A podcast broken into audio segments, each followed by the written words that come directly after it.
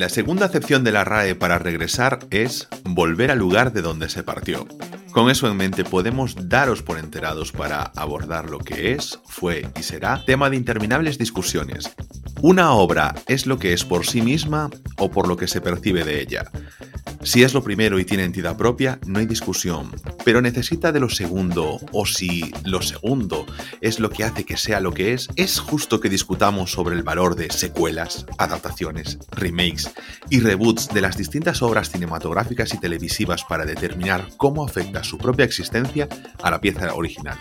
Podemos decir que El Padrino 2, Silencio de los Corderos, Regreso al Futuro 2, Terminator 2, El Juicio Final, El Imperio contraataca, El Caballero Oscuro o El color del dinero son grandes películas que superan a sus antecesoras en términos generales, pero también podemos decir que son lo que son porque tienen un punto de partida que el espectador ya conoce. También podemos decir que Indiana Jones 4, Jurassic Park 3, Jeepers Creepers 3, Los Inmortales 2 o Rocky 5 son películas que mejor no haber pasado por ellas, pero su existencia tampoco hace que no podamos disfrutar de las originales. Por tanto, secuelas, adaptaciones, remakes, reboot y otras hierbas y matujos son el objeto de discusión de este podcast que regresa en la segunda mitad de su tercera temporada, quizá la última, quizá con un remake protagonizada por Pablo y Alex, quizá con un reboot con Ana haciendo de hater snob y Ángel confundiendo nombres, o quizá con un spin-off con alguno de los dos presentando un podcast de marujeo. Lo que sí que va a dejar secuelas pero cerebrales es nuestro debate de hoy, así que comenzamos.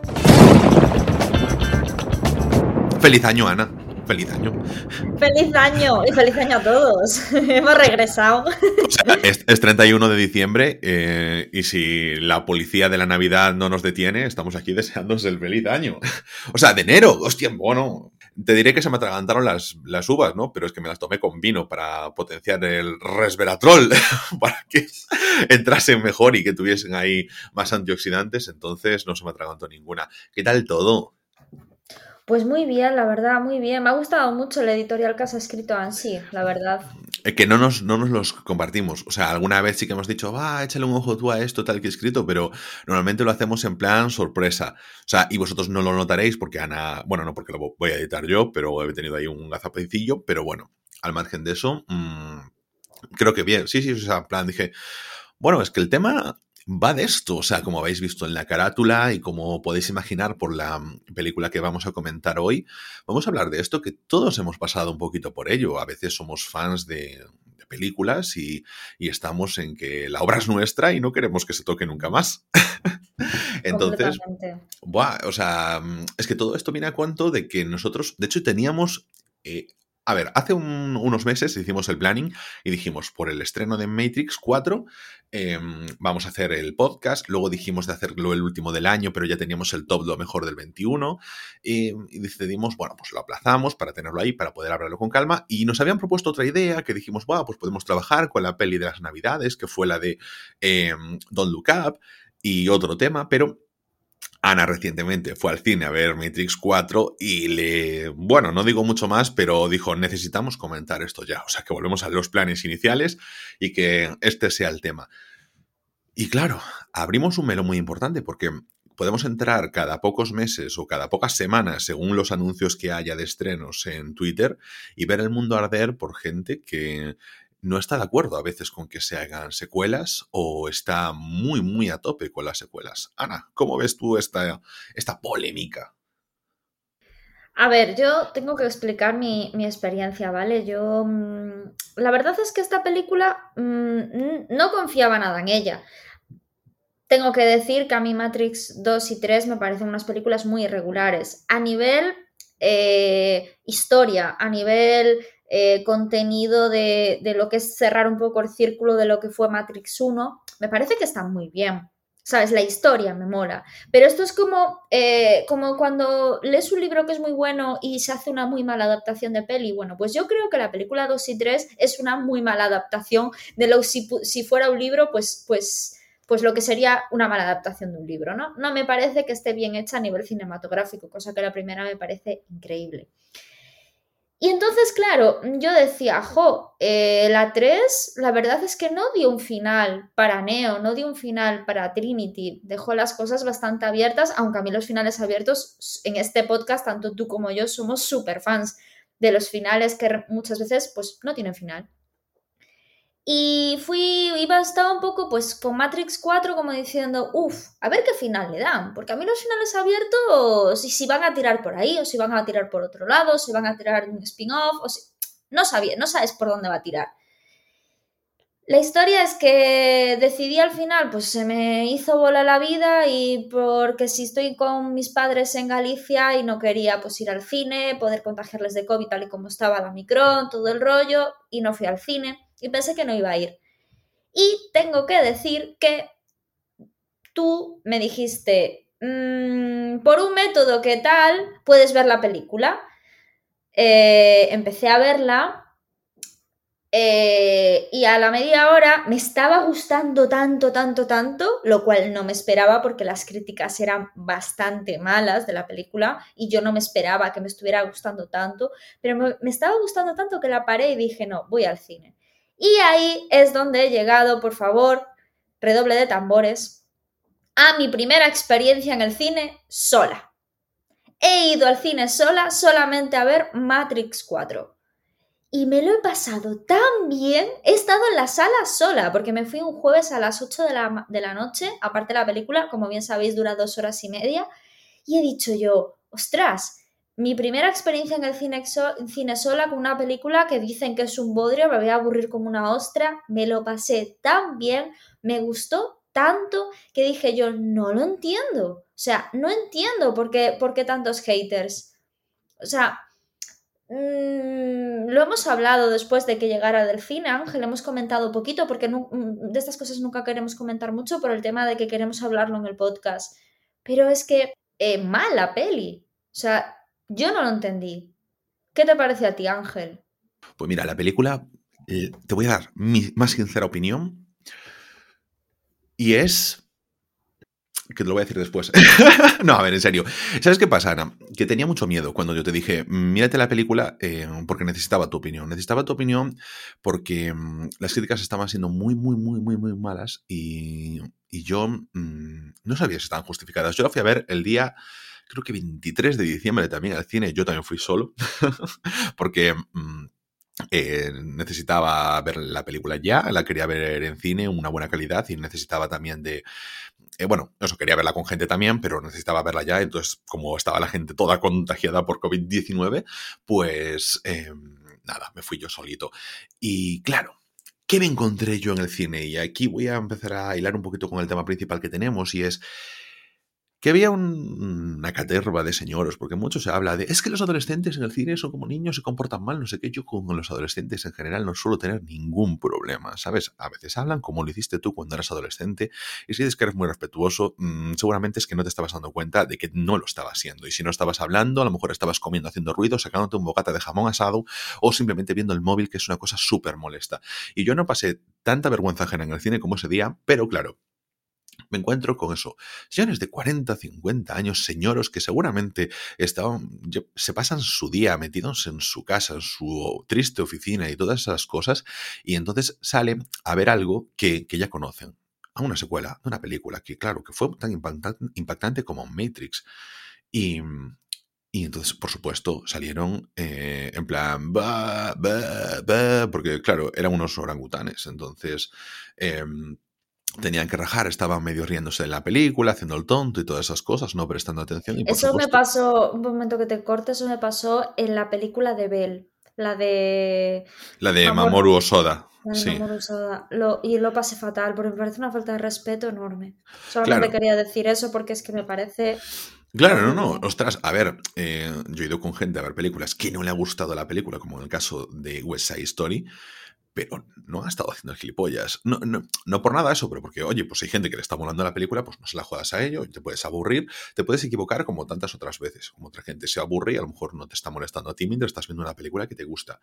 Pero tampoco es una cuestión de ser purista en el cine. Lo que pasa es que ahora los cines que se están convirtiendo en un acto social, antes ya lo eran, pero que, que tiene que buscar nuevas formas de rentabilizarse y parece que, que, fomenta un poco esa parte de hacer un poco el garrulo y eso ya entraremos en, otro, en otra edición de podcast porque lo que, por ejemplo, está pasando en los nuevos Yelmo, me parece para comentar, ¿eh? que se están convirtiendo ahí en, una especie de, de cine club de, con bar y todo, ¿no? Pero, en fin, Entonces, claro, yo me paro a pensar en eso. Gente que, que ya solo le interesan las cosas que conoce. Es decir, eh, ya conozco una historia y entonces, pues bueno, voy a ver porque hay una secuela, un remake o lo que sea y necesito de ese punto de partida. Yo comentaba en el editorial, Ana, es, es la película en sí, o sea, Matrix como tal, es una película súper buena y, y, por supuesto es buena por sí mismo, pero también es buena porque nosotros la consideramos de culto por el momento en el que salió. Ese contexto es parte de lo buena que es. Se, tiene, se pone en valor cuando se estrenó porque hay cosas que luego evidentemente han cambiado. Pero como también se pone en valor, yo también pongo en valor una cosa que es el hecho de que se expanda ese universo, de que crezca, de que tengamos más información, más cosas. Puedes ser fan, como tú y como yo de los finales abiertos, de cosas que no te terminen de explicar, que yo creo que Resurrection sí que cierra bien, ¿eh? en mi opinión sí que cierra, aunque no sepamos de Neo y de Trinity. Bueno, de Trinity sabemos que murió al final de Resurrections. Perdón, de Reloaded, no, de Revolutions. Vais bueno, ahora voy a ser yo el que se confunda siempre. Al final de Matrix eh, Revolutions, de la tercera parte, Trinity muere y Neo, bueno, un poquito ahí en el limbo, pero acabó en 2003, quiero decir. A mí me parece un buen final también. Sí, no, no hay queja, ¿no? Es decir, podría haber terminado allí y no habría ningún problema. Como mucha gente dice, podría haber terminado Matrix en Matrix 1 y no habría ningún problema. Y yo digo, exactamente. Pero a mí me gusta que se expandan los universos, que, que traigan más cosas. Serán mejores o peores, pero mm, nunca te van a quitar el hecho de que hay una película original que tú puedes disfrutar de ella. Es que, como las adaptaciones de libros, a mí no me molesta que haya una adaptación del Hobbit, aunque la película no me haya gustado. Es que parece que lo que decías tú en el editorial, ¿no? Como que nos hacemos eh, em, parte, o sea, dueños de la obra, la, claro. O sea, nos adueñamos de la obra como si fuera nuestra propia vida. Es que eso, ¿sabes? Pues si te gusta la 1, mira siempre la 1, como me pasa a mí con el Regreso al Futuro. Miraba la 1, la 2, la 1 y la 2 porque la 3 no me gustaba. Claro. ya está. Y ya está. Exactamente, o sea, es que no te quita tu experiencia original. Parece que como que existe una continuación, a ti te mancha algo. Recuerdo, hace poco yo he dicho, he vuelto a empezar Juego de Tronos y me han dicho, pero ¿por qué si el final es muy malo? Y yo dije, pero el camino es muy bueno. Ostras, de, ocho, de ocho, temporadas llegamos a la sexta temporada, que me parece una temporada, que sabes que es mi, mi favorita, que me parece maravillosa. Y, y, son un montón, son 60 horas de buenos capítulos y que la séptima temporada de buenos capítulos, la octava temporada también. Mira, te pongo un ejemplo, te pongo un ejemplo. Yo me acuerdo que un día me dijiste, te pregunté por la película, en la serie Dexter, la del este que, bueno, que es un asesino en serie. Mm. Y, me, y me dijiste, está súper bien hasta la quinta temporada. Luego se estropea. Pues ¿sabes qué hago? ¿Qué hice? Me vi hasta la quinta temporada. Cuando empecé a ver que el camino de la serie se iba por unos derroteros que a mí no me gustaban, dejé de verla, ya está. Y era una cosa que yo muchas veces, eso lo aprendí un poco contigo, Ángel, porque tú te acuerdas que decía, no, no empiezo esa serie, que es muy larga y luego hay temporadas que no seguí. Y tú me decías, pues no la termines, mira hasta donde te gusta.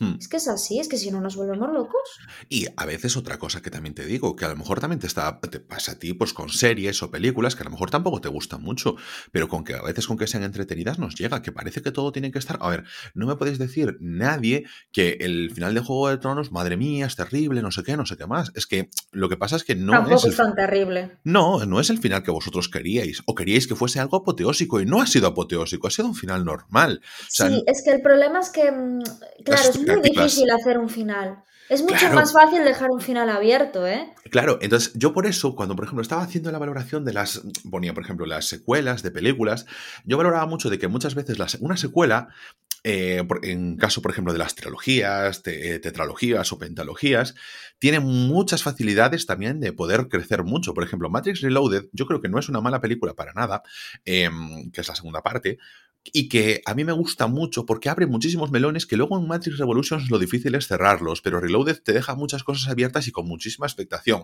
Lo que pasa es que Reloaded y Revolutions van como de la mano porque se estrenaron cuatro años después de The Matrix y Revolutions no cuajó como, como tenía que cuajar, Reloaded abría muchos melones, se estrenaron con unos seis meses de diferencia y quedó ese mal sabor de boca. Yo creo que la gente hubiese quedado muy contenta si Reloaded hubiese estado y años después saliese Revolutions y simplemente, pues durante ese tiempo Reloaded hubiese, hubiese cogido mucho más empaque. Yo así lo creo. Como nos pasa con muchas secuelas, ¿eh? que, que, te permiten hacer eso. El Imperio contraataca para mí es una grandísima película porque no necesita hacer presentación de personajes, ya se han hecho en el episodio 4. Y no necesita cerrar todo el tema, el tema de Darth Vader que ya se hará en el Retorno del Rey, del Jedi. Entonces, te permite tener acción, acción, acción, acción, acción y sentimientos y tensiones y nudos y dejar a Han solo encriptonizado. Por ejemplo, Infinity War, yo siempre lo digo, para mí el hecho de que no tenga que ser cerrado y para mí hacer... Estaba pensando en eso, estaba pensando en eso en los Avengers Infinity War para mí me parece maravillosa. ¿Por qué? Porque, claro, no requiere de eso. Entonces, en lo que son segundas partes de una trilogía, por ejemplo, eso gana mucho a su favor. Y, yo también por eso, hostia, pues dale las oportunidades a eso. Gente que te dice, no, pero es que si, si siempre fue pensado como una trilogía, vale, porque es una historia, pero es que si no, a lo mejor es estirar el chicle. Perdona, no, entiendo muchas veces ese concepto. Matrix a lo mejor no estaba pensando como una trilogía, pero la Reloaded es una película buena, Revolutions tiene muchas cosas buenas y tiene una historia buena. Otra cosa es después una ejecución, que hablaremos después, por ejemplo, Matrix 4, pero lo mismo con El Padrino, por ejemplo. Lo mismo, yo pienso en eso, en El color del dinero, me parece una película increíble eh, que se pensó muchos años después. Y tenés a Paul Newman, a Tom Cruise y todas esas cosas, y al final fue mejor que su antecesora. O pienso también en Terminator 2, otra gran película que fue mejor que su antecesora. ¿por qué no continuar con las sagas? Que si no lo fuese, no pasa nada. Tienes Terminator 3 que la ignoras. Eh, y yo aún me falta reverla para poder decir una opinión. O, cosas como, por ejemplo, Rocky 5. Gente que te dice, te estropea la saga. Te estropea, no, porque después sale el Rocky Balboa y se redime. O te saca una nueva saga con Creed y puedes seguir manteniendo viva la franquicia para todos esos fans. sí, es que hay que, quitarse un poco el mito de esto de, de las secuelas. Hay que quitárselo porque ha habido secuelas que han salido años después que han sido muy buenas. Mira, yo voy a retomar un poco la pregunta que teníamos aquí en el guion, ¿vale? Lo de mm, qué se hacen las franquicias, para llegar a público nuevo o para contentar al que ya se tiene. Y yo te voy a agregar una cosa más que pensé en esta película y no sé si es una idea de olla mía o tal. En el principio, abro spoilers relacionados con Matrix 4. En el principio de la película, la primera toma, que es un poco la presentación de la situación, de la trama de la peli, eh, hay un momento dado que se expone una conversación entre Neo. Neo es, eh, pues, eh, ha, diseñado un videojuego que es Matrix, ¿vale? Entonces es como si Matrix fuera un videojuego y él se ha hecho rico vendiendo ese videojuego. Y entonces su socio le dice que hay que sacar una parte 4, de, hay que sacar una secuela de Matrix, hay que sacarlo. Entonces menciona, que me hizo mucha gracia, en, lugar de Warner Bros., dice Warner Brothers. ¿No? Y dices que Warner Brothers nos obliga a hacerlo. Y si no lo haces tú, lo hará otro. Pero esta secuela va a salir, no tienes otra. Va a salir esta secuela. Así que o lo haces tú o lo va a hacer otro. ¿Qué prefieres? ¿Mantener tú el control de tu historia o que lo cojan otros? Entonces yo me quedé pensando en ese momento, yo no sé si tú te quedaste, dije claro, yo. Claro, claro. Es que ¿Y si a las Wazowski les ha pasado lo mismo? ¿Y si en realidad estamos diciendo, es que esto lo hacen para estirar, esto, pero a lo mejor ellas han sentido entre la espada y la pared y han dicho, bueno, vale, vale, vale, vale, vale. Vosotros me ponéis en esta situación, pues dejadme a mí. Y creo, y creo que si esa es la situación, y, yo supongo que sí, porque muchas veces estas cosas son así, eh, al final eh, es un negocio, son gente de negocios, ellos buscan hacer dinero. Entonces, si es así, yo creo que la historia la ha cogido em, creo que es Lana Wasowski, ¿no? Sí, yo creo, yo creo que de verdad ha dicho, vale, ya de prolongar esto, lo voy a intentar hacer con el mayor cariño y mimo y respeto posible. Y para mí me ha reflejado eso desde el principio hasta el final. Respeto absoluto. O sea, no veías cosas como ves en muchas secuelas que dices, Dios mío, esto no tiene ni pies ni cabeza, que hasta las ves mal editadas en el sentido de, de, de, historia, o sea, en, la historia, ¿no? En, en, cómo está montada la película, que dices, madre mía, ejemplo, Venom, por ejemplo, ¿no? La primera, que a nosotros nos gustó mucho, pero reconocemos que hay problemas a la hora de montar la peli, que ves escenas que de repente, oye, ahí no encaja. ¿Cuántas secuelas no hemos visto así? Que se nota la rapidez, que han tenido rapidez en la producción, que han tenido prisa, que han tenido presión, se notan. Esas cosas, si estás acostumbrado a ver mucho cine, se ven. Aquí no, aquí se, yo lo que percibí es, tengo que hacer esto y lo voy a hacer con el máximo respeto y, y, cuidado posible. Y han sacado una historia del único punto donde se podía sacar la historia, que es retomar la situación de Trinity Neo y darle su espacio. Y hay un momento de la peli que lo dice, dice, es que, dice Neo, es que yo lo he dado todo por vosotros, ahora me toca a mí. Y por eso justifica el ir a, salvar, a salvar a su amada Trinity, porque toda la película de Matrix está enfocada en salvar al planeta, pero ahora le tocaba salvarse él mismo y su historia.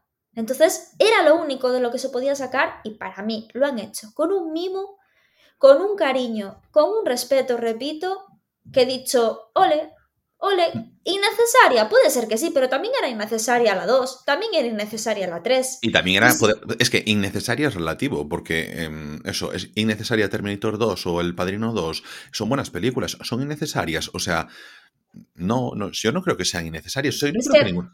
O, sea, ninguna es, necesaria, pero tampoco es, es eh, insolvente que existan, ¿sabes? Pero ¿sabes qué pasa? Que yo creo que esta película.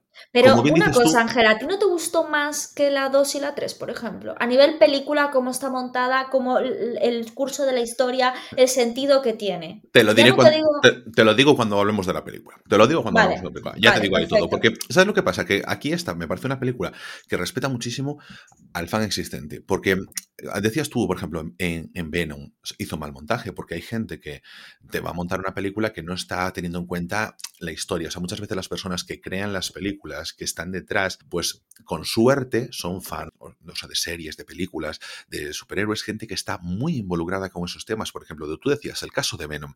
El caso de Venom fue una película totalmente recortada para poder bajar la calificación de edad de los cines y poder emitirse más cines.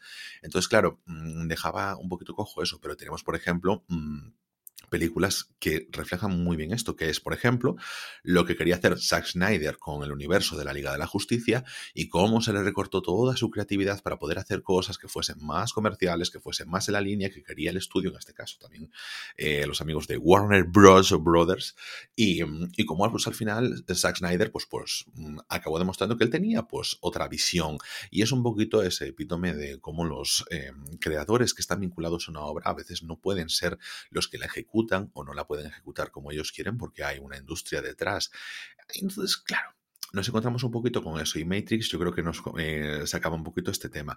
Pero yo te digo, así como esta película estaba hecha para los fans y muchas veces se tiene que mantener el equilibrio entre la nostalgia y hacer una buena obra o también buscar eh, público nuevo, como yo creo que, por ejemplo, sucedió en Star Wars. Yo te lo dije cuando empezó una nueva, o sea, el episodio 7 de Star Wars, volvían a plantear lo que había sucedido. Y es, mm, voy a hacer un poquito el paralelismo con esta película. Esta película de Matrix tiene muchos paralelismos con la película 1, pero creo que es un motivo justificado y referencial a la película 1. Pero, por ejemplo, en el episodio 7 de Star Wars, em, es como una reedición del episodio 4, continuando la historia para poder seguir ampliando el universo, pero dándonos personajes nuevos para poder llegar a un público nuevo, gente con la que se puedan identificar, gente con la que le puedan tener el fandom contento y algo que pueda comenzar una nueva historia. Mira, pensé, pensé exactamente lo mismo que estás diciendo tú ahora cuando estaba viendo Matrix 4, referente a lo que acabas de decir de, la película de Star Wars, de la, la primera de la nueva trilogía. Pero es que yo es una cosa que pensé en el cine, me alegro que lo hayas dicho, porque estaba viendo la peli y decía, joder, qué diferencia para mí en plan positivo, que todas las referencias que se están haciendo a Matrix tienen un sentido. Todo tenía un sentido. O sea, por eso es cuando digo que el máximo respeto, porque todo venía por una razón cuando hablaba de Matrix, cuando hablaba que es real y que es no, pero lo metió como que Neo estaba ahí pensando que estaba creando un videojuego y en realidad el videojuego era su vida, ¿sabes? Dije yo, jue, qué bien hilado, qué bien hilado. Sin embargo, en Matrix, lo, digo, en Star Wars lo que decías tú, yo creo que fue como todo un, un reciclado, ¿no? Un reciclado que dices tú, es que no me está aportando nada, que es una presentación necesaria de personajes, sí, pero la historia me está aportando algo, no pero porque nosotros íbamos esperando una continuación de la historia que, entre comillas, entre comillas, cogía porque cogía elementos que había, nos continuaba una historia, nos puede expandir más el universo, más, menos, lo que tú quieras, pero realmente Ahí lo que no teníamos en cuenta es que nosotros éramos fans de Star Wars, pero que esas nuevas películas no eran para el fan de Star Wars, no eran para contentar lo que nosotros queríamos, los que íbamos ilusionados porque hacía un montón de años del, ¿cómo se llama? joder, hostia, el regreso de los Sith, no, eh, oh, no me sale, la maldición de los Sith, no, la venganza de los Sith, mamá. Bueno, pues sí, la venganza de los Sith. Había, hacía un montón de años de esa película, queríamos más Star Wars, queríamos continuar con la historia y nosotros íbamos a tope con esa película y resulta que la película no nos presentaba lo que nosotros queríamos. Nos nosotros fuimos los colectivos de... Nueva, claro, quería hacer una nueva saga para gente más joven.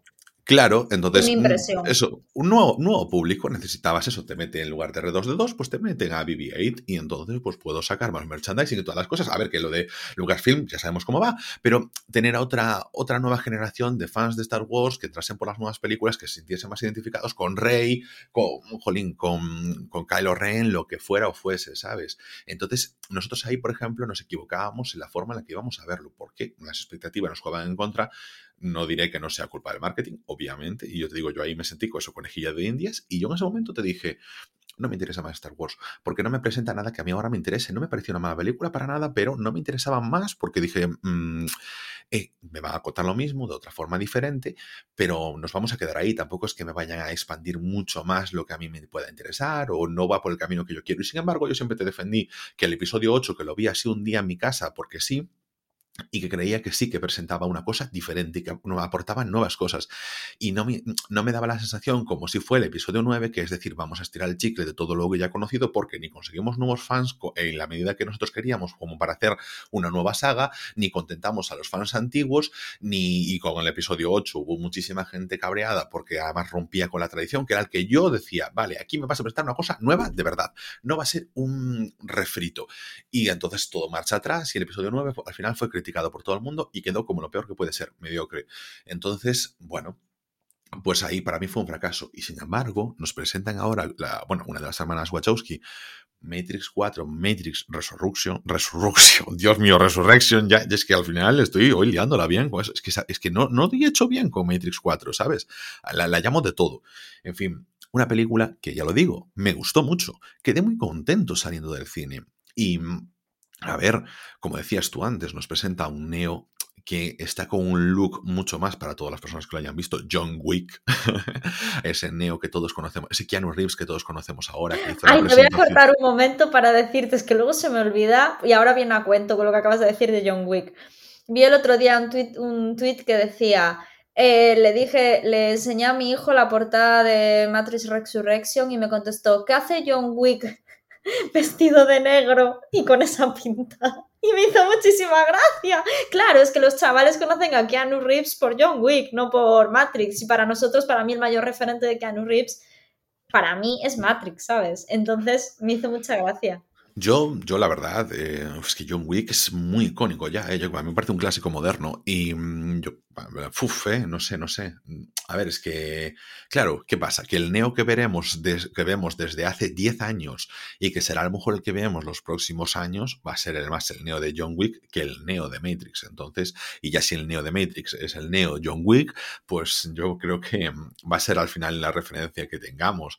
Pero claro, mm, nos encontramos con eso, con ese Neo que es así más John Wick y que sobre todo eh, me gusta porque te desafían como espectador a decirte, te voy a hacer todas las referencias, todas, absolutamente todas, a las otras películas. Tanto te voy a referenciar que directamente te voy a poner los trozos de la película. Te los voy a ir montando exactamente como fueron, que por cierto, yo no sé si la viste doblada, si la viste en versión original, porque yo ya la vi tres veces, ¿de acuerdo? La vi dos veces en mi casa y la vi una en el cine.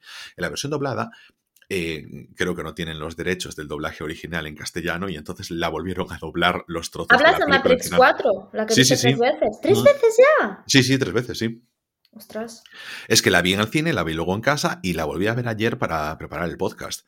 Entonces, claro, em, em, lo, que pasa es que las dos veces que la vi en casa la, la vi en versión original y en el cine sí que la vi doblada. Y en, la versión doblada, el doblaje original de Matrix te lo cambian porque no, tienen, no deben tener los derechos. Entonces, pues eso lo, lo, hicieron.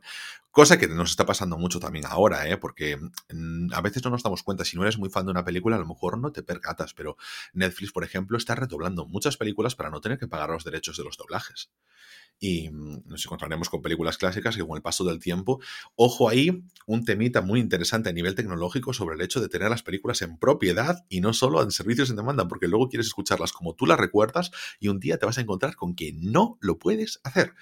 Y yo que siempre era muy partidario de si está en streaming porque voy a tenerla, pero mm, mm, hay cosas que, independientemente de lo de las versiones originales, pero es verdad que hay películas que para nosotros son icónicas con su doblaje y yo no me puedo imaginar de verdad Matrix sin el doblador de Lawrence Fissenburg o, por ejemplo, El Señor de los Anillos sin Pepe Mediavilla doblando a Gandalf. Y claro, eso puede ser que con el tiempo no lo tengamos. Entonces es muy importante también tener las, las películas uno mismo y uno misma para, para, poder conservarlas así, como las recordamos cuando es una cuestión de nostalgia. Como cuestión de nostalgia era este tema de Matrix, que yo creo que cumple bien, pero es que además, voy a decir una cosa, creo que cumple con la nostalgia, porque trabaja muy bien eso, pero creo que es una buena película eh, en cuanto a la historia. Creo que nos presenta todo una primera mitad que es, mm, yo creo que irreprochable, irreprochable, en creo que no se...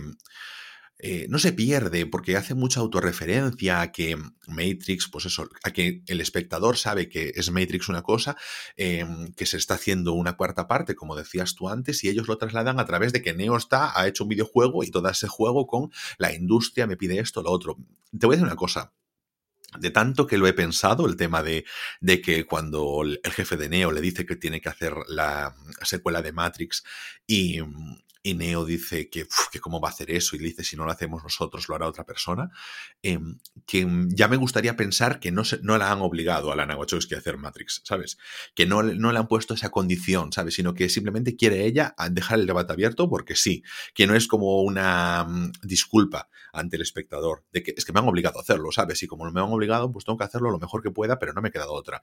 Eh, sinceramente, me gustaría que fuese algo de, no, no, no, hemos querido hacerlo. O sea, es que esto es intencionado me gusta, me apetece sí, es que, puede, es que perfectamente puede ser porque al final eh, no es para justificar a, al espectador, pero sí porque, bueno, dijo, me han ofrecido esto, me ha parecido buena idea y voy a meterlo aquí simplemente pues eso, para que la o gente ha salido lo piense. de ella. O ha Sí, salido sí, de ella. es, que, es que a lo mejor estamos nosotros en, han obligado aquí a la directora patatín, patatán, a lo mejor ha salido de ella a decir, hostia, macho, vamos, me apetece seguir con esta historia. Tengo nuevas ideas en la cabeza, ¿por qué no meter esto?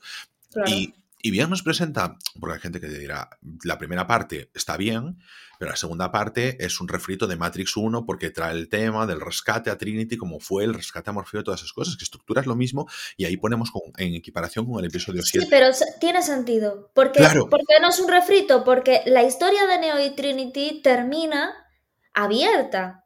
Termina abierta porque dices tú, No, vale, murió, no termina murió. abierta. Murió, Bueno, murió, murió, Sí, murió. pero bueno, sí, pero bueno, murió, pero Neo no se sabía. Pero no se sabía si Neo Hombre. podía ir al pasado. O sea, eh, no se sabía ni los No, poderes que no. tenía Neo. No, no, vamos a abrir la No, no, mente. no, no, no, no, no vamos a abrir la mente. Neo no podía ir al pasado. Trinity Vale, pues cambio, cambio la frase. Eh, el, el final de Neo y Trinity, después de haber llevado toda su vida a salvar a los demás, es malo.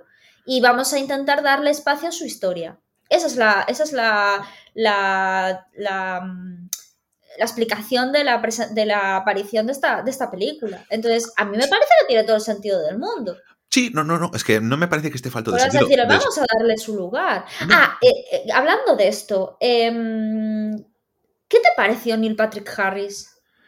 A ver, eh, te voy a decir una cosa. A mí Neil Patrick Harris nunca me chistó demasiado. Te, lo, te soy completamente sincero. Sí, Pero eh, recientemente vi una serie, eh, It's a Sin, la comenté aquí como una de las Sí. cosas más interesantes de 2021, donde salía él. Entonces me reconcilié con Neil Patrick Harris. Porque Es Ah. que ¿sabes qué pasa? Que he visto muchísimos comentarios en Twitter, Internet y tal, en el que dicen que, joder, es que si Neil Patrick Harris sale de la comedia, como que no se le ve. Y a mí me parece que hace un papel muy bueno. Me parece injusto por parte del público que piensa así. Porque a mí yo, me parece que lo hace muy bien. ¿Sabes qué pasa? Que esto es una película que yo no puedo atender a lo que va a lo que dice el público, porque el público que nosotros leemos va a ser el público que publica en redes sociales y que muchas veces el público que publica en redes sociales es un reflejo de la realidad, pero otras veces simplemente es como cuando vas a ver las críticas de, eh, mm, de las aerolíneas o de las empresas de mensajería que solo publicas cosas cuando tienes que quejarte, no cuando dices, ah, todo ha ido correcto. No, ¿verdad? Bueno, Entonces- pero es, una, es un actor que está bastante encasillado en el tema de que la gente lo ve como comedia. Le pasó a Matthew McConaughey cuando la gente solo lo veía como, como actor para comedias románticas. El tema del encasillamiento de los actores es algo súper común. Claro, claro, pero por eso te digo, oye, oye, échale un ojo al primer capítulo de It's a Sin, que sale en el primer episodio, porque hace un papel dramático, serio, bueno.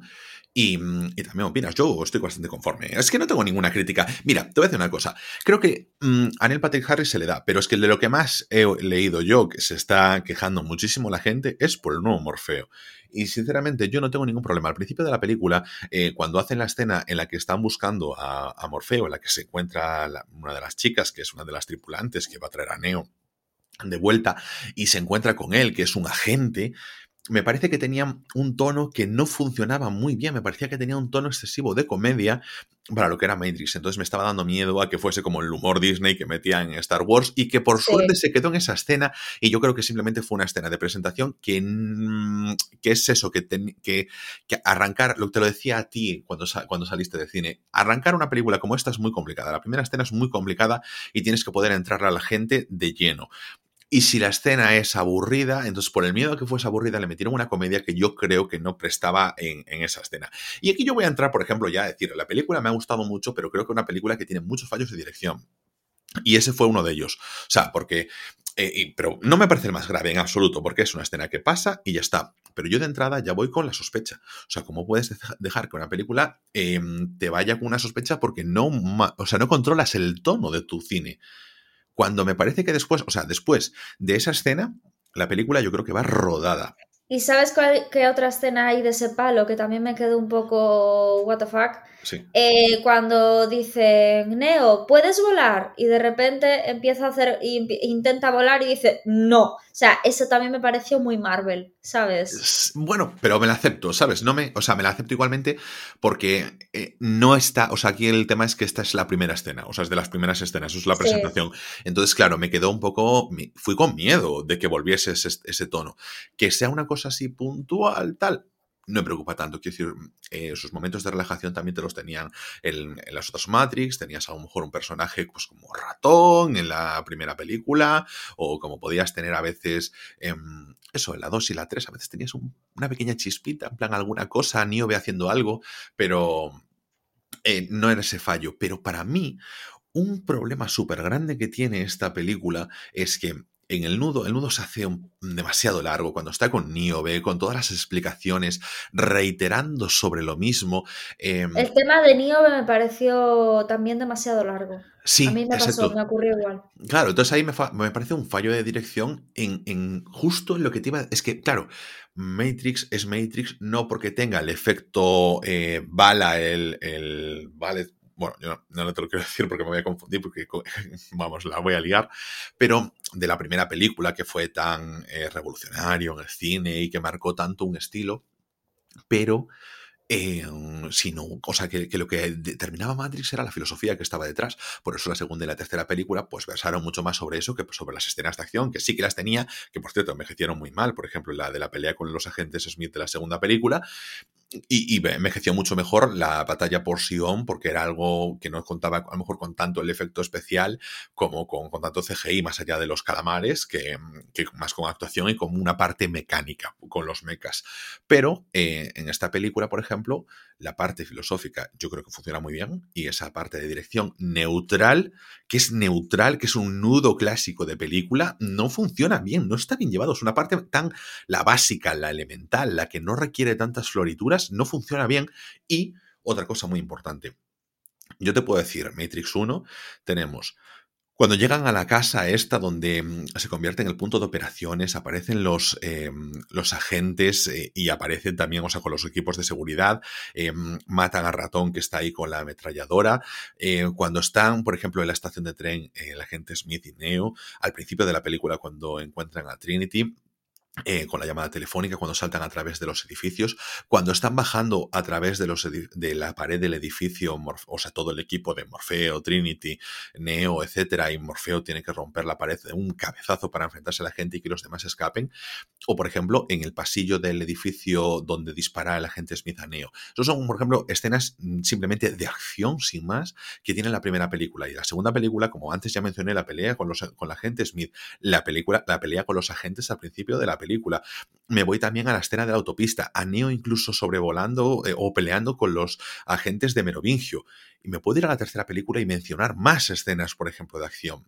Esta película no tiene ninguna escena memorable. solo recuerdo la escena del tren, porque mm, en esa escena estaba pensando, menuda escena más eh, anodina más ameba como escena. O sea, tiene un problema de dirección artística, tiene un problema de, solidez de las escenas de acción que no tenían las otras Matrix y que, claro, hace que la película coge mucho más. Entonces, tienes una presentación que es muy buena. ¿Sabes por qué creo que pasa eso? Porque está tan preocupada por dar una buena historia que nos cierre, ¿no? Porque al final es una película con introducción, nudo y desenlace. O sea, no es una película abierta como, como fue Matrix 1. En darnos una buena mm, explicación y que profundicemos bien en los personajes, en la historia y en las explicaciones, que deja de lado el mundo de la acción. Sin embargo, en una trilogía, como hizo hace años, ¿no? Eh, da más pie a estirar las películas y meter más acción. Pero tienes lo hizo por ese motivo. Yo no creo que sea por eso. Te voy, a decir, te voy a decir por qué. Porque Matrix 1, por ejemplo, cierra. Nadie te dice que vas a hacer Matrix 2 ni Matrix 3. La idea original era Matrix 1, que era lo que tenían en mente los hermanos Wachowski de por aquella. Y además es que tenías una película que plantea toda la parte filosófica y luego simplemente pues cierra con acción y con escenas de acción memorable y encaja todo bien. Y te voy a decir más. Esta película el problema es que toda esa parte filosófica se condensa toda en esa primera parte y, y toda la esas referencias metas que querían hacer. Y luego lo demás está, pero no es, no cae, el, o sea, no recae sobre ellas el peso. Quiero decir, no está, no complica el hecho de que tengas que hacer buena presentación de personajes, ya la hiciste en la primera parte, ya la hiciste incluso en el nudo con la parte de Niobe, no necesitas nada más de eso. Y sin embargo, las escenas de acción fallan y no están enseñándote nada. Es decir, no es que cogen de un lado porque sobresalen en el otro, no sobresalen en ninguno. Ese es el problema. No te dan nada. O sea, puedes omitirlas y no habría ningún problema. Y entonces, claro, te quedas con una película que dura dos horas y 50 mm, minutos o 40 y pico minutos y, ojo, es que, a ver, o dos horas y media, no me acuerdo exactamente cuánto duraba, pero ojo, hostia, que en las escenas de acción, que es donde tiene que ir la cosa caña, caña, caña, eh, que falle. Entonces, claro, para mí es donde tiene el problema la película. Y para mí es que me gusta mucho todo lo que. O sea, todo el, comienzo del planteamiento de la película me parece súper bueno, súper atrevido. Y que lo que siempre te digo yo, por ejemplo, en el episodio 8 de Star Wars, lo que me gusta es que dice que les follen a los fans, que son unos puristas de los cojones. Yo vengo a traer aquí una propuesta y la gente que me quiera seguir, que me siga, porque voy a cumplir con ellos. Y que luego fallen esas cosas que me parecen más básicas. Quiero decir, una película a lo mejor de acción normal, a lo mejor es mejor en toda esa trama, nudo y desenlace que en que esta película. Y eso me jode, porque es más una cosa más asequible a otros directores que, hacen pues, otro tipo de cine y que ellas ya han demostrado que podían hacer. Entonces... Es que, a ver, yo por, entonces por lo que estás diciendo, yo creo que podríamos decir que los dos estamos de acuerdo en que Matrix Resurrections es una buena película y que es una buena secuela. Matrix Resurrection es una buena secuela para mí. Matrix Resurrection es una película irregular. O sea, es que me parece, me parece muy, muy, muy bueno el comienzo. Es que salí encantado del comienzo. Pero a partir del nudo me parece que baja y eso es lo que hace irregular. O sea, es que... Pero no está mal, o sea, no, no, no, no, no, para nada. O sea, yo, o sea dices tú, bueno, es una película que disfruto, que es buena de acción. No, no, y dije, yo, joder, la vi tres veces en cuestión de un mes. O sea, es que en un mes la he visto tres veces y yo he llegado a casa y le he marcado un sub 7 cuando todo el mundo estaba con... O sea, es que cuando llegué a casa la media estaba en Film Affinity por debajo de un 5, ahora debe estar en un 5. Es que eso te iba a decir, que yo cuando llegué a casa vi las, sobre todo las críticas, eh, porque las críticas de... Las críticas eh, de la crítica eh, de periódicos, sí. sí. exacto, profesional, no son tan malas, pero las críticas de Film Affinity de Peña, normal y corriente como tú y como yo, malísimas. Digo yo, pero ¿en qué momento? Hmm. Es que no está nada mal, es que yo me esperaba una cosa mucho peor, es que Dios mío, es que no sé. Yo me, pongo un ex-Rec 3 que dices tú, es Rec tercero, que dices tú, pero ¿dónde es esto que no tiene ni sentido la historia? ¿Sabes? Lo que hablaba antes, de cuando sacan una historia que no tiene ni pies ni cabeza simplemente para rellenar. Y esto no es eso. O sea, eso hay que valorarlo, porque es una historia, realmente nos han traído una historia. Hmm. Te iba a preguntar otra cosa, que ya nos queda poco tiempo, Ángel. Sí. Eh, porque bueno, tenemos que recomendar la película que alguna película que hayamos visto o lo de siempre, ¿no? Y, o, algo de, y algo de cartelera que vayamos a ver. Te voy a decir, eh, ¿tú crees que esto es el inicio de una nueva trilogía o que se va a quedar aquí? Yo espero que sea el inicio de una nueva trilogía. ¿En serio? Lo espero, lo espero, espero, espero. Porque... Ah, pues yo creo que se va a quedar aquí. No, no, no, pero yo creo que se va a quedar aquí. Pero esperaba, o sea, espero que sí. O sea, una cosa es lo que creo y otra es la que quiero. ¿Tú crees que da pie a seguir? Sí, yo, creo, que... es que al final la película, que es una de las cosas que quería hablar contigo respecto a esto, Ángel, yo creo que la peli como que mm, cierra, ¿no? Con el tema de cuando dice, cuando en la última escena, cuando Neil Patrick Harris dice, es que hay gente que quiere vivir así Y yo es una cosa que, joder, eh, yo creo que las personas muchas veces nos empeñamos en, sobre todo ahora que hay tanto odio en redes, ¿no? Referente sobre todo a, yo creo que desde antes del COVID, un poquito antes del COVID, ese odio, ¿no? Que hay entre entre yo pienso así y es lo correcto y si lo que no piense como yo es que está, es que está mal de la cabeza, ¿no? Hmm. Entonces muchas veces pensamos que, que, lo nuestro tiene que ser lo que, lo que es verdad, lo que es lo mejor, lo que pienso yo es lo mejor. Cuando dices que hay gente que quiere vivir así, hay gente que quiere vivir que le gobiernen la vida y es feliz así. Entonces, si ellos son, son felices viviendo en Matrix, ¿por qué vosotros le tenéis que abrir los ojos? hablamos de la ignorancia, ¿no? Muchas veces dices tú, joder, si una persona no quiere dedicarle su tiempo a cultivarse, claro que es, que, Dios mío, la cultura es lo mejor, ¿no? Pero muchas veces dices tú, joder, es que, es que esa persona es feliz así. Es que es muy relativo, ¿no? Y como esta película está muy relacionada con la filosofía y mucho, en muchos aspectos hace reflexiones relacionadas con esto que, que te estoy diciendo, ¿no? Dices tú, jope, si esa persona es feliz así, eh, ¿quién soy yo para meterme y abrirle los ojos? Hmm. ¿Qué es lo correcto? Sí. ¿Que a lo mejor lo debo de hacer? No lo sé. No sé hasta qué punto. Y, entonces, pues, no sé, es un, es un tema que me pareció súper interesante, ¿no? Que hablara, que hablara de eso y me pareció que era un tema muy cerrado relacionado con la trilogía, ¿no? De decir, no, es que hay gente que quiere vivir en Matrix y hay gente como vosotros y no tenéis que abrirle los ojos a todos, porque a lo mejor lo que pasaba en Matrix 1 con el personaje este que traiciona, Cifra. ¿no? Sí, ah, exacto, Cifra. Que, que, los traiciona, ¿no? Decía yo, es que cuando empieza a tomar su, su bistec, su chulequeta, y dice, joe, sé que esto en realidad es un programa que me está diciendo que yo tengo, que estoy saboreando esto de esta manera, pero qué feliz me hace. Hmm. ¿No? Y quiere volverse a meter en Matrix y se quiere dejar de pensar en lo otro. Ostras, cuando maduras es una de las cosas que aprendes en la vida, que muchas veces es mejor no pensar. Entonces digo yo, jo, es que me parece que en ese sentido lo cerró muy bien y que no da paso a, a, una trilogía.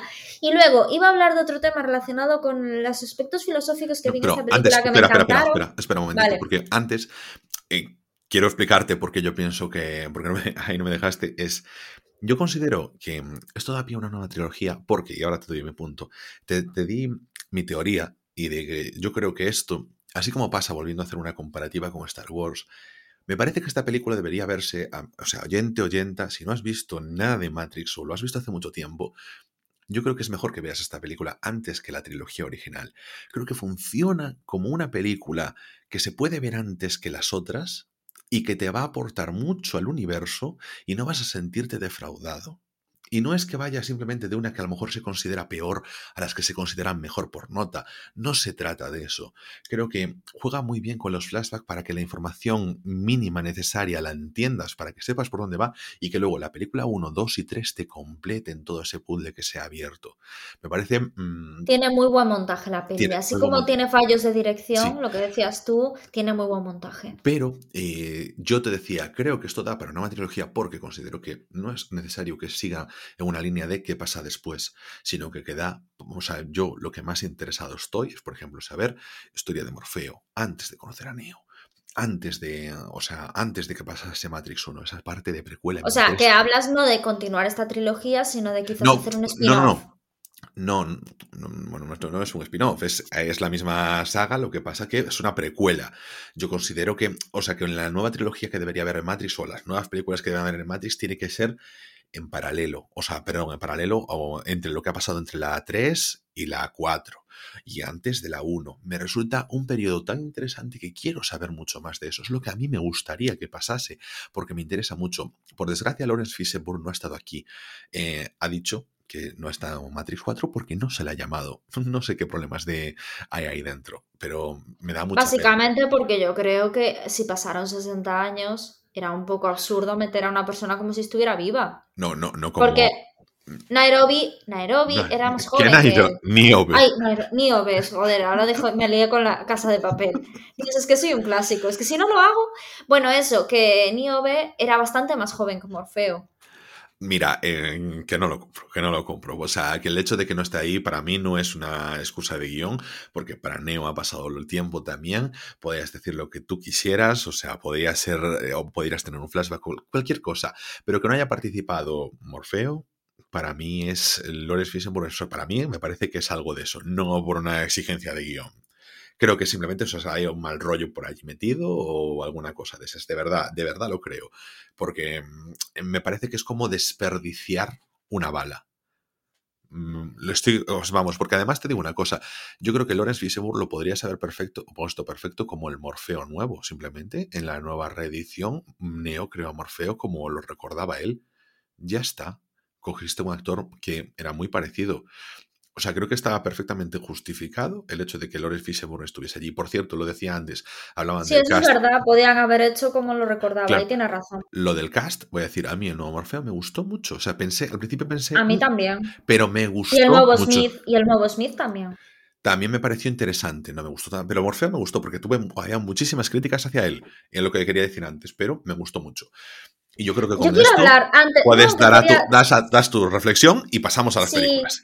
Sí, exactamente. Nada, simplemente que yo me fijé en un tema que, aparte de lo que decía antes, ¿no? De todo lo filosófico que me llamó la atención, el tema de los niños. Cuando ves que a ella la han puesto, tú fíjate la referencia que hacen ahí.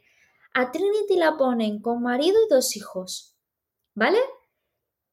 Y es como una atadura que le pone a nivel emocional. Eh, ella ve que siente cosas por Neo, pero si le pongo esta atadura, eh, sabemos que no se va a ir con él, porque ellos lo que no querían es que se reencontraran, ¿no? El, mundo de Matrix.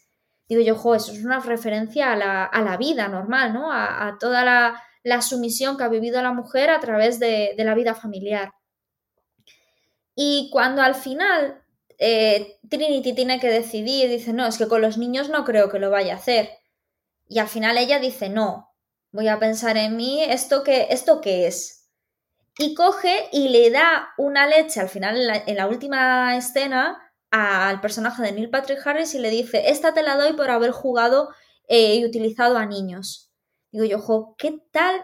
O sea, ¿qué reflexión más real nos ha echado a la cara, no? O sea, primero esa sumisión, esa, esa cárcel en la que han vivido muchísimas mujeres debido a la vida familiar que muchas veces te, te venía por cultura, ¿no? Por, por, obligación cultural de que tienes que, no porque quisieras.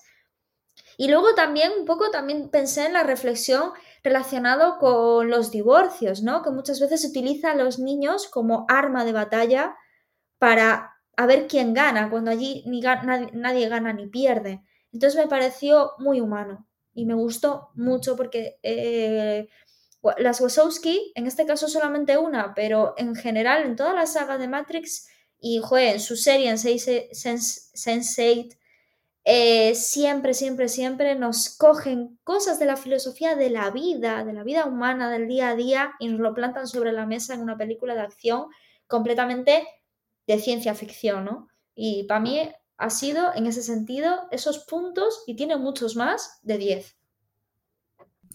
Estoy de acuerdo. Y creo que con esto podemos dar por finalizado eh, nuestra mm, opinión sobre Matrix 4. ¿Sabes lo que me gusta, Ana? Que estamos ya eh, saltando un poco el tema de. Eh, vamos comentando la película según pasa, tal. Ya vamos directamente a nuestras opiniones, porque creo que. Ya nos diréis vosotros, pero creo que es lo que más aporta realmente. Que demos así pinceladas grandes, lo que nos ha hecho sentir, más que los análisis cinematográficos, que hay gente que los hace mucho mejores que nosotros, y que nosotros vamos simplemente con nuestro criterio por delante, las partes resaltadas, para demostrar simplemente lo que nos gusta, lo que no nos gusta, lo que creemos y que por eso nos escucháis. Sí, y que nos colocamos un poquito en, el, en, el, en, la posición no de un crítico profesional, sino de gente que cualquiera que simplemente les gusta el cine un poquito, más que a la media, y que damos nuestra opinión de la calle. Porque no somos aquí ni Spielberg, ni, ni Tim Burton, ni ninguno de esos. Sí, correcto. Así que, Ana, mmm, ya que chapamos aquí esto y nos vamos con las recomendaciones de la semana y con los estrenos que más ganas tenemos que ver, Anita, has visto un mogollón de cosas, de toda la infinidad, de las 150 cosas que has visto, que has subido ahí pff, a, a, tope tu media de votaciones de Film Affinity. ¿Qué es lo que más recomiendas o lo que menos recomiendas? A ver, sacamos ahí una sorpresita. Mira, ni lo recomiendo ni lo dejo de recomendar. Tu puta vida. O sea, eh, o sea ves 150 cosas y te dejas en neutro. O sea, a ver, no tienes escucha, vergüenza. Escucha, escucha. He visto la película que, por cierto, ya está disponible en Disney, que es El último duelo, la de Ridley Scott. eh, que uno de los protagonistas, bueno, es, protagonizado por Adam Driver y... Y, Jodie Comer. Y está Jodie Comer y están los otros dos. Matt Damon, exactamente. Bueno, pues esa película eh, me pasó un poco que yo realmente es, muy larga, ¿vale? Son dos horas y media pasadas. Y yo me pasó un poquito como, como con El hilo invisible, la de Paul Thomas Anderson, que empecé a verla y dije yo, uff, qué pereza, uff, qué pereza, uff, qué pereza, pero que me fue liando, liando, liando, liando, liando, liando. Vale, la diferencia entre una y otra es, la de Paul Thomas Anderson me lió, me lió, me lió, me lió, me lió, y pensaba que iba a ser una, otra cosa y me encantó. Y en este caso me lió, me lió, me lió, me lió, me lió. Y cuando llega al final digo yo, joder, pues todo lo que me esperaba que iba a pasar no ha pasado. Me esperaba que hubiera un giro, no giro, pero sí que la historia tuviera más profundidad que al final lo plana que ha sido. Eh, me llama mucho la atención que hagan referencia al Me Too, precisamente Ben Affleck y Matt Damon, cuando, con todo lo que se lió sobre ellos, ¿no? Respecto a, bueno, que se hizo referencia a que, sobre todo creo que fue Matt Damon, que no había defendido a ciertas actrices sabiendo lo que Harvey Weinstein hacía. Justamente ellos hacen el guion de esta película también. Porque claro, si solo fueran actores, pero es que son los guionistas de esta película. Igual que lo fueron con el caso de. No, el caso de Benjamin Button, no, la de Wing Hunting ¿no? Win no sé qué, no me acuerdo cómo se llama. El indomable Will Hunting. Esa, se llama así, pues es... No, es que no se pronuncia así, no sé si... No, no, vale, vale, mira, nada, pero escúchame, me parece, eh, me parece súper. Entonces quiero que la quiero que la veas, Ángel. Es que además la tengo. no, no, no, no, no. Yo creo, o sea, la tengo súper pendiente, sé de qué va, sé cuál es además la, el tema del, del guion, sé como, eh, o sea, la. Yo no sabía nada, sabes que yo nunca veo nada. Bueno, ya. Me fui encontrando con la peli, es que quiero explicarlo bien. Me fui encontrando con la peli y yo decía, ah, va a tirar por aquí, porque claro, cuando ves mucho cine piensas, ah, va a y de repente, ostras, pues no. Entonces digo yo, joder, me siento como en lo invisible, que, que no sé por dónde me va a salir y de repente digo, ostras, que está repitiendo la historia tres veces. Ostras, que esto no me lo esperaba, pero ya ya va viendo hora y media de pero No lo cuentes, pero no lo cuentes sin vergüenza. No, eso, eso lo dice un poco en, el, en la sinopsis ya. Pero sin vergüenza. Calla. Entonces digo yo, joe, es que. Y de repente termina la peli y me dejó chof. Me repateó que los guionistas fueran ellos, sobre todo con lo que se lió con el Me Too, que me digan que es la película del Me Too de la Edad Media me repateó que fueran ellos, me repateó la historia, pero, no me parece mala. y aparte considero que el guion es buenísimo y que está súper bien contada. Entonces estoy en una disyuntiva. No, no, pero te, explico una cosa. Pero es como tiene lógica, ¿no? Tiene lógica, porque ¿quién va a hablar mejor de, del maltrato, o sea, de la discriminación que Hitler que la, la practica? Pues que a lo mejor en esta. No, ¿verdad? pero no solo va por eso, es porque es que eh, reconozco que está muy bien hecha, que eh, lo que es el montaje está muy bien hecho, la historia está muy bien contada. Es que, a ver, es que tienes la cosa que Ridley, o sea, tiene sus cosas, a veces tiene películas malas, buenas y tal. Joder, pero es un director de categorías, o sea, hacer las cosas muy bien. Yo le tengo ganas. Pero el, guion, el, guion, el guion que es de ellos es buena. Entonces, eh, pero me dejó chof. Al final no me llegó. No sé si me explico. Hmm. Entonces quiero que la veas tú, quiero que la vean los oyentes y que me digáis, yo le he puesto un 6. Pero sí que es cierto que me ha decepcionado mucho y que sobre todo ese tema me ha repateado lo del Me Too. Se acabó, se acabó, se acabó, se acabó, porque, o sea, me da igual que estés en reivindicación feminista y que me cancelen en Twitter, pero vamos a ver, te voy a cortar porque me parece una sinvergüenza de categoría. O sea, tienes una película que te ha encantado, como es El poder del perro, y no tienes el santo coño de recomendarla. Es que eres una a recomendarla la semana que viene. Eres es que yo... sinvergüenza. No sé por qué esta la terminé de ver ayer y la tengo. El, el, cabreo lo tengo más reciente y me sale mucho más natural. No, es que, es que, de verdad, es que no, estas cosas no tienen por qué salir en el podcast. Estas son cuestiones, estas son cuestiones técnicas de podcast. Y, me acabas de fastidiar porque me has dejado en bragas. No, pues eso, a todos los oyentes, a Ana le ha encantado el poder del perro, así que vedla y comentadnos qué tal, porque yo la he empezado a ver y he dicho, esta película es para ver con calmita, ¿eh? porque en ese momento quería una cosita así ágil y no es una cosa ágil, no es un western. No, no, no, no, no, Yo me volví a reencontrar con el western, con Sin Perdón, con Unforgiven, la de Clint Eastwood, y me gusta, o sea, me veo westerns modernos, o sea, no me veo, voy a los antiguos, me voy a los modernos y los disfruto, ¿eh? westerns crudos como Bond, Tomahawk, pero esto pensé que iba a ser algo así y no. Entonces... Ya te, avisé, ya te avisé que tienes que verla con calma. No, y... es que yo empezado, había empezado a verla antes que tú la vieses y no te avisé. O sea, te tenía que haber avisado yo a ti, pero por suerte la viste en un buen momento. Pero yo sabía a que. mí me encantó mi, mi madre, porque la vi con mi madre y mi madre, ah, esto es porque tal, se me adelantaba todo y acertaba todo. Digo yo, pero qué tía, qué tía. Es que además yo veía había mucha cosa y dije yo, quiero verla muy bien porque me estaba gustando, ¿sabes? Pero dije yo, necesito otra, otro mood que estar cansado del trabajo y todas esas cosas con medio sueño No, no, no, no se puede, no se puede. No, no, no. Pero yo voy a recomendar una peli que también es, es ágil, es decir, poco súper rápida, súper, eh, vamos, eh, es que ágil es la palabra, entonces, claro, no, se me ocurre un superlativo de ágil, intensa. Y es, eh, bueno, en castellano se tradujo como hierve, es Boiling Point, está protagonizada por Stephen Graham y mm, está disponible en Filming. ¿Sabes qué te voy a añadir de Stephen Graham? La actriz del último duelo, ¿cómo se llama? Jodie Comer, Vale, eh, eh, Stephen Graham haciendo una serie con ella fue la que le dijo, tía, tú vales un montón y le recomendó a su agente para que le, le ofreciera más trabajos y entrara un poquito más profundo en la industria de Hollywood. Solamente quería decir eso. Sí, sí, sí, solamente querías decir eso. Ya te voy a decir yo después el tema ese de la serie. Vienes a, vienes a contarle tú aquí al jefe. Mira, eh, te cuento, eh, Ana, porque ya voy entonces con mi recomendación de estreno. O sea, la, el estreno que yo quería recomendar es esa misma, entre comillas, serie, que es lo que quiero ver, que no es que sea una serie, es que es una película para televisión y es la película Help que está ahora disponible en Movistar, que estuvo en su momento en filming de forma temporal y muy escueta, y está protagonizada por Stephen Graham y por Jodie Comer. Y va sobre el tema de la pandemia y todas esas cosas, y entonces tengo muchas ganas de verla. Así que eh, queda ahí mi recomendación doble de Stephen Graham, eh, tu recomendación de Jodie Foster, digo, hostia, Jodie Foster.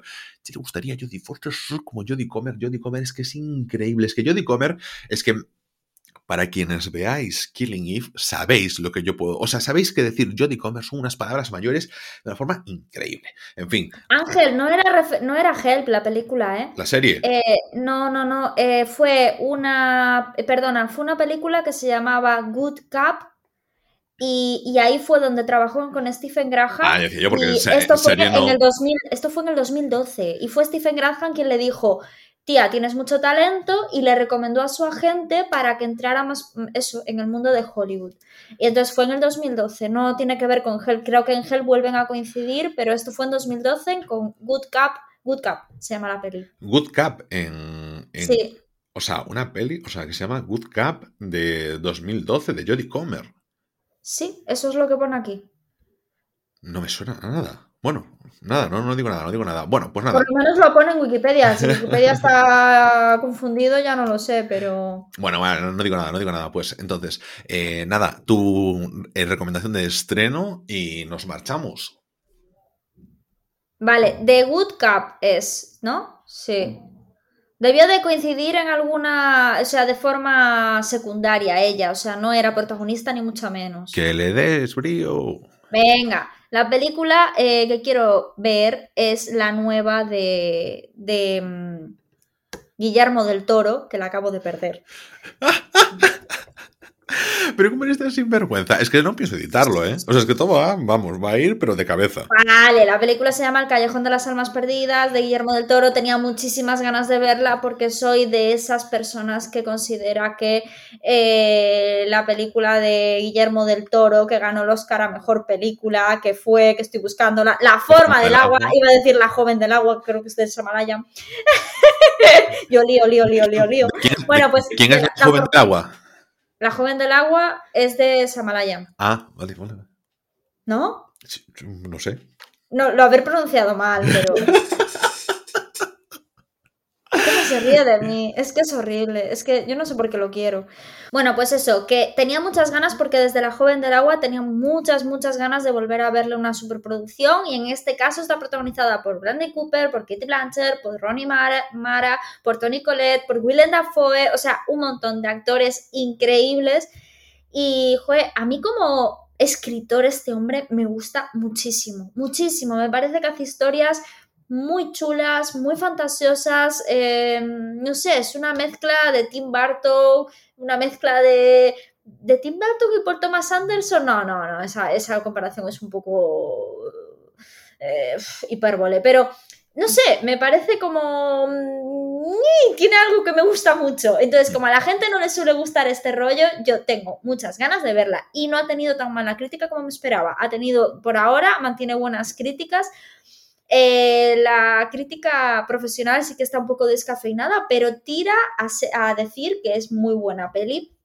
Y la crítica, bueno, de por lo menos en Film Affinity de la Peña, pues oye, la, la pone bastante bien. Así que hay que ir al cine a verla. Pues muy bien, me parece interesante propuesta. A mí, ¿sabes lo que me tira para atrás?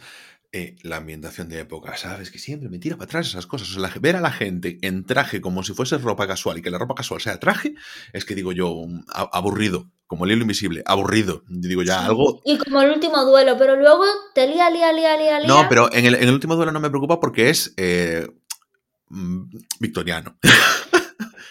Y en, el, en los western no te pasa también, a mí también me pasa. No, a mí los western no, a mí los western no me preocupa porque como hay desierto, digo yo, tiene sentido, pero a mí es que sabes qué pasa, que en el western yo sé que va a estar fuera, pero en lo otro me da sensación de oficina. Y por ejemplo no me pasa si es No, pero que yo no tengo problema con las películas de oficina, a mí las películas las de las películas políticas sabes que me encanta que se desarrollen despachos, las de hablar tal, pero eso me da la sensación de gente con temas grises y aburridos y mediocres. Y yo para putos mediocres ya tengo a lo mejor la vida real. Entonces, con esto Mentira, que tenemos una vida preciosa y maravillosa, Ángel Rey. Perdona, no, en la vida preciosa y maravillosa ya no estoy muy seguro, pero yo decir, yo tengo una vida real y a lo mejor en mi día a día me puedo encontrar a gente bien y a gente que es un mediocre y aburrida. Es, qué cenizo es. No, no, no, yo no lo soy, yo no lo soy, yo tengo alegría y ganas de vivir, pero claro, me encuentro con gente no que me deja. No, no, la peña me deja, no le queda otro remedio que dejarme, porque mis ganas de vivir son arrolladoras, pero que la gente es aburrida, triste y a, mí me da pena, es un reflejo en el que no quiero verme. Entonces yo con esto doy por terminado el episodio de hoy, que es nuestro regreso, joder. Recuerden que estamos disponibles en Spotify. en, en Apple, Google y Amazon Podcast, en casi cualquier aplicación de podcast. Recordad poder dejarnos pues un me gusta en en, ¿cómo se llama esto? En Spotify, dejadnos me gusta, seguidnos, o sea, dadnos así un poquito de... Para, mira, si os gusta el podcast, compartidlo, compartidlo en vuestras historias de Instagram. Recomendadlo a vuestros amiguitos. Sí, a vuestros enemigos también, ostras, a cualquier persona, porque, joder, eh, si el, a mí el oyente me vale lo mismo, sea una buena persona o sea una mala persona. O sea, si es una gente que ayuda a los necesitados, me parece genial, y si es Santiago Segura, pues también me tendrá que parecer bien. Si a mí lo que me importa es el número. Y así que, nada, ya podéis decirnos todo lo que queráis en arroba rayos podcast, nuestra flamante cuenta oficial de podcast en Twitter y nosotros nos veremos aquí mismo en siete días en Rayos y Retrócanos, el podcast.